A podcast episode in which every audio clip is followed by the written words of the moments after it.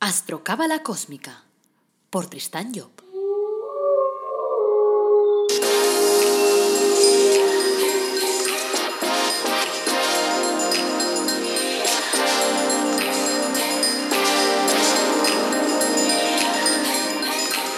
Astrocábala Cósmica, episodio 2. Te brindo una calurosa bienvenida a Astrocábala Cósmica, el programa en el que hablamos de astrología cabalística y de cábala y lo hacemos de una forma amena y clara. Enseñamos la astrocábala comprensible, la de andar por casa, la de aplicar día a día. Y este podcast te beneficiará en el sentido que va a ayudarte a conocerte mejor, a ti y a los que te rodean. Este podcast te va a ayudar además a convertirte en una persona más cósmica, porque oirás consejos y estrategias para ir avanzando en tu vida, para ser más feliz. Gracias por este ratito conmigo. Y ahora saltaremos ya a tu dosis de astrocábala cósmica. ¡Vamos! Antes quiero recordar que en la web de El Árbol Dorado Academy ofrecemos cursos gratuitos y productos para el crecimiento personal, productos relacionados con la cábala, con la autoestima, la prosperidad o la felicidad, y también los ángeles o el árbol de la vida personalizado. Así que te dejo abajo de este podcast el enlace con las notas y para que puedas ir a esa página y echar un vistazo. Ya verás que vas a encontrar cosas que te gustan, seguro. Bueno, este, este es el primer lunes, el primer episodio del bloque de astrología cabalística. Qué emoción, ¿verdad? te vamos a explicar precisamente en este episodio lo que es la astrología cabalística. Suena cósmico, ¿verdad? Eso de la astrología cabalística. Bueno, de hecho es que estamos en un podcast titulado Astrocábala Cósmica Así que aquí todo suena cósmico.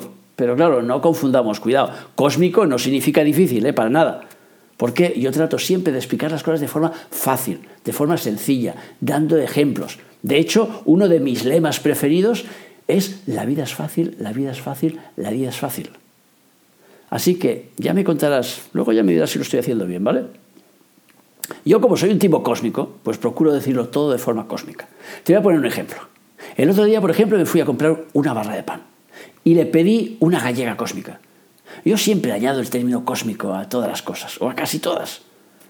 Ya cuando entro ya en ese, en, ese local, ya siempre me preguntan, oye, ¿qué cósmica quieres?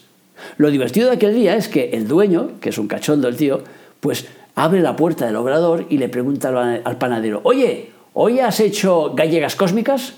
Y el panadero se rió y se le quedó mirando y le contestó, no, hoy no. Así que parece que de alguna forma he ayudado a rebautizar a la barra que ellos llamaban gallega y a partir de ahora es la gallega cósmica. Lo divertido también es cuando hay otra persona detrás tuyo y ves que aquel dice, yo también quiero una gallega cósmica. Y entonces cuando te das cuenta que la has clavado, que ya está, ya está bautizado. O sea que a ver si cuando vayas a comprar tu próxima barra de pan le pides una barra cósmica de última generación, que es lo que yo suelo pedir. Claro, ¿qué quiere decir última generación? Quiere decir de las que acaban de salir al horno ya sabéis que estamos en un tiempo en el cual se hacen diferentes generaciones con el pan. O sea que tú llegas a comprar el pan a las 10 de la mañana y si vas a las 12, si te encuentras alguna barra de las 10, ya parece que ya sea una barra ya que no es de última, es de penúltima o de antepenúltima generación. Así que si las pides de última generación, te tienen que dar las últimas que han salido del horno, que normalmente serán las que están más buenas. Pero bueno, centrémonos, vayamos al lío. La astrología cabalística está formada por la unión de la astrología y de la cábala. Eso suena normal, ¿verdad? Por el nombre. La astrología nos ayuda a saber lo que sucede a través de tránsitos planetarios y diferentes cosas, y la cábala es de alguna forma la que nos explica el porqué, las razones, nos ayuda a comprender el porqué de las cosas. Y eso le da un punto megacósmico que ya veréis que ayuda muchísimo y marca una diferencia bastante grande con la astrología tradicional. Aquí abordaremos solo el tema de la astrología porque el tema de la cábala lo tocamos en el podcast de los miércoles. Empecemos por el zodíaco. El zodíaco es el primero de los elementos que estudia la ciencia astrológica. Todos sabemos que está formado por 12 figuras que constituyen lo que podríamos llamar, digamos que, las fuerzas primordiales. Es como decir que es la madre que ha dado la sustancia para que se desarrolle nuestro sistema solar. Igual que tu madre te ha dado el hierro, el calcio, el magnesio, y todas las cosas necesarias para que tú formas tu cuerpo. Esa es la, la teoría que nos transmite la cábala. Así que podríamos decir que todo empieza por el zodíaco. Por eso, si decimos que estamos formados por esencia de los 12 signos, pues y que estos son los que ayudan, pues de alguna forma, yo que sé, a organizar nuestro mundo, sería como decir que estamos hechos de la esencia zodiacal. O sea, que tenemos esa esencia en nosotros mismos. Si lo miras así, tiene lógica, ¿verdad? Sobre todo tiene lógica pensar que la astrología pueda ayudarnos a conocernos mejor, incluso a prever de, alguna de algún modo, pues yo que sé, nuestra forma de comportamiento. Vamos a hacer aquí una puntualización y toquemos un tema que a veces nos lía un poquito. Me he encontrado mucha gente que, me vienen a preguntar sobre la diferencia que existe entre lo que son los signos, los signos del zodíaco y las constelaciones. El zodíaco está formado, podríamos decir, por esencias invisibles, como por energía, o sea que el zodíaco en sí no tiene materialidad, o sea, no se puede ver. En cambio, las constelaciones son grupos de estrellas que sí son visibles, que tienen una existencia real, que las puedes ver en el cielo. Entonces, claro, lo que hay que saber es que la astrología no trabaja con las constelaciones, sino con los signos. O sea, eso de las constelaciones fue algún iluminado que en un momento determinado, cuando le hablaba de la astrología y no sabía cómo ligar la película con la ciencia, pues decidió mirar al cielo y decir, mira, si miramos todas esas estrellas y las colocamos, las vemos en ese orden, mira, se parecen al signo de Aries. Y así salió el tema de las constelaciones. Pero claro, ahora no se ajustan esas constelaciones ni siquiera con el signo que tenemos en este momento. Entonces no tenemos que fijarnos nosotros en las constelaciones a nivel de astrología porque no nos dicen nada. ¿Vale?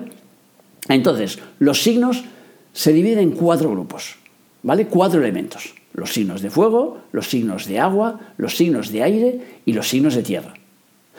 La mayoría de la gente conoce lo que llamamos como eh, zodíaco constituido es el que sale en las revistas. Es decir, es el que nos marca el orden ese que Aries, Tauro, Géminis, Cáncer, Leo, Virgo, Libra, Escorpio, Sagitario, Capricornio, Acuario y Piscis. Eso es lo que nosotros llamamos el zodíaco constituido y es el zodíaco con el que trabaja normalmente la astrología tradicional. ¿Vale? Ahora, la astrología cabalística trabaja con el zodíaco que llamamos constituyente. Y el orden que siguen los signos es el orden de los elementos, es decir, fuego, agua, aire y tierra, porque ese es el orden natural de la vida. Primero viene el impulso, que es el fuego, después la emoción, que es el agua, después la razón, que es el aire, y finalmente el sentido práctico, la plasmación, que es la tierra. Así, si lo miramos desde el punto de astrología cabalística, el orden que seguiremos, el del zodíaco constituyente, como lo llamamos, será Aries, Leo y Sagitario, los tres primeros signos. Cáncer, Escorpio y Piscis, los tres siguientes. Libra, Acuario y Géminis, los tres siguientes. Y finalmente tendremos Capricornio, Tauro y Virgo. Así tendremos, por ejemplo, pues que Virgo es el último signo del zodíaco constituyente, el que finaliza un ciclo. Entenderemos entonces por qué los Virgos les dicen muchas veces que ya de cuando nacen ya parecen viejas almas. O sea, porque se las saben todas. Ya tienen cara ahí, ves ahí los, pequeños virgos al nacer. El otro día me enseñaron ahí una criatura que había nacido y tal. Bueno, el otro día, en, el signo de Virgo, en el momento de Virgo, en el mes de, septiembre. Y, le mirabas la cara y decía, este es un Yoda, este ya se las sabe todas. O sea que así vemos que de alguna forma eh, le va dando sentido la cábala a la astrología. Y de ahí la astrología cabalística. O sea que, claro, todos esos sentidos no lo encontramos en la astrología convencional. O sea que vemos así que este orden le da sentido a cada uno de los signos. Hace que sigan un orden lógico, un orden comprensible. La astrología cabalística se basa en la reencarnación, porque claro, si no, no tendría sentido. O sea, pensar que todo empieza y se acaba aquí no tiene ningún sentido. O sea que, claro, ¿por qué a mí me ha tocado ser Aries, por ejemplo, y a mi psicóloga del amor, a mi hija, pues le ha tocado ser Piscis? ¿Por casualidad? No me lo puedo creer. No, no, tiene ningún sentido. Porque si no tienes que pensar, bueno, todo empieza y acaba aquí. Y a cada uno nos toca una película distinta que no tiene nada que ver. Así porque sí, nos ha caído a China. No puede ser, no, no, no. En cambio, tiene sentido pensar que seguimos un ciclo. Que los signos del zodíaco marcan un camino que debemos recorrer. Y que tenemos que recorrerlo una y otra vez. Hasta vivir todas las experiencias posibles. Eso suena mucho más lógico, ¿verdad? Ahora bien, no se trata de un recorrido plano y sin baches, claro. O sea que a menudo nos atascamos. Cuando un paisaje es chungo, por ejemplo, pues lo recorremos a toda velocidad, pero cuando entramos en un paisaje soleado, cuando tenemos a alguien tocándonos suavemente las maracas, ¿te acuerdas de aquel de, Antonio Machín? Cantaba aquello de, eh, ¿cómo decía? Dice, eh, pintor, que pintas con amor. Oye, es que el chichichi ese son las maracas, ¿no? Si no sabéis quién es Antonio Machín, nada, lo buscáis en internet y enseguida os, os, sale, le ponéis ahí, ¿cómo se llama el título de la canción? Era Angelitos Negros. O sea, que le pones ahí la canción Angelitos Negros y os sale. Pero, shh, no le digáis a mi hija que he cantado. Porque ella siempre me dice, papá, no cantes. Y eso que sus genes de cantante los ha sacado de mí. Ella no lo sabe, pero los ha sacado de mí. Ella estuvo en el coro de la Sala Familia, estuvo en una banda. O sea que le, le sale muy bien eso de cantar, es muy buena en eso. Pero no se da cuenta que yo le transmití los genes, le vienen de mí. Aunque hay que decir que yo cantar muy bien, cantar muy bien. Bueno, va, va. volvamos a la astrología cabalística, que es realmente lo que yo domino mucho más que el canto. Entonces, decíamos que cuando la vida nos rodea, nos rodea de ternura, de amor, entonces intentamos eternizarnos. Entonces ya te dices, venga, yo ya he llegado a la meta, que me dejen así. Ay, que me dejen como dice, como dice la canción, tan a tan a. Pero es que no funciona, desgraciadamente, caches. No va, la película no va, no podemos atascarnos en la vida. Entonces la astrología nos sugiere que estamos como en un universo en tránsito. Podríamos decir que nuestro objetivo es evolucionar, avanzar hacia la perfección. Y claro, la historia a lo mejor se terminará pues cuando ya dominemos ya toda esa película de la creación y nos convirtamos a lo mejor en creadores de un nuevo universo. Eso es lo que nos dice la cábala. Pero bueno, para eso queda mucho tiempo, por lo tanto, de momento vamos a intentar cumplir con nuestro objetivo de vida de aquí y ahora. O sea que, y luego pues eh, ya veremos qué es lo que pasa ya cuando tratemos el tema, el tema de, de la cábala, ya hablaremos de lo que nos dice la cábala sobre estos temas. Y sobre el tema del objetivo de vida también hablaremos los viernes, que es cuando tratamos ahí una carta astral y centramos el tema en esto. Pero bueno, eso lo dejamos para el viernes. Vamos a ver. La astrología parte del principio de que una persona al nacer lleva un equipamiento base. ¿Sabes? Como el de los coches o, el de los móviles. Tú cuando compras un móvil, ¿verdad que está lleno de aplicaciones? Y muchas de ellas ni siquiera las conoces. Pues eso significa que tienes una serie de capacidades, te diría la astrología, que están esperando a que las descubras igual que esas aplicaciones. ¿Vale? Lo, lo, lo pillas, ¿no? El concepto es como un potencial, podríamos decir. En el caso de las aplicaciones te va a ser Internet para ver para qué sirven, ¿no? Y cómo puedes emplearlas. Pues en el caso de tu potencial interno, vendrás al podcast de Astrología Cósmica de Stan Job para que te explique el funcionamiento. Lo pillas, ¿verdad? Eh, como dicen los jóvenes. Pero el potencial de cada persona es distinto, porque dependerá del bagaje interior y de la forma en que utilices sus herramientas. Pongamos que tú y yo tenemos Google Maps, ¿vale? Que podría ser en el ejemplo de la astrología que los dos somos del signo de Aries. Pero yo utilizo esa aplicación todos los días y tú casi nunca. Sería como decir que yo me dedico a despertar a los demás, a mover su conciencia, a activar su voluntad, que serían pues algunas de las atribuciones diarias. Pero tú no lo haces por cualquier razón. Los dos dispondremos de ese potencial, pero el uso que hagamos de él será distinto. ¿Entiendes lo que estoy diciendo, verdad? Así puedes deducir que para mí la astrología no sirve para adivinar el porvenir, sino sirve más bien como instrumento como instrumento para que puedas conocer tu potencial, para que conozcamos el potencial de cada persona. Acabo de darte razones por las cuales no se puede considerar la astrología como una ciencia, en el sentido estricto de la palabra, porque cada persona va a desarrollar su equipamiento base, sus aplicaciones, de una forma distinta, incluso influencia de los, de los planetas. O sea, dos gemelos que hayan nacido con minutos de diferencia traerán un bagaje distinto, que hará que se vayan diferenciando a medida que crezcan sobre todo a medida cuando lleguen a, a, partir de que lleguen a la mayoría de edad. O sea, a partir de los 21 años, por ejemplo, para arriba, se irán distanciando cada vez más. Así no podremos repetir el mismo patrón. O sea, eso es lo que hace la ciencia. La ciencia te repite un experimento un montón de veces y si les da el mismo resultado dicen, bueno, pues aquello es científico. Claro, en ese sentido nunca podremos decir que la astrología es científica. O sea, que la astrología cabalística te tiene que ayudar a desarrollar tus aplicaciones personales a conocer tu equipamiento base, para que puedas avanzar más deprisa en este mundo cósmico.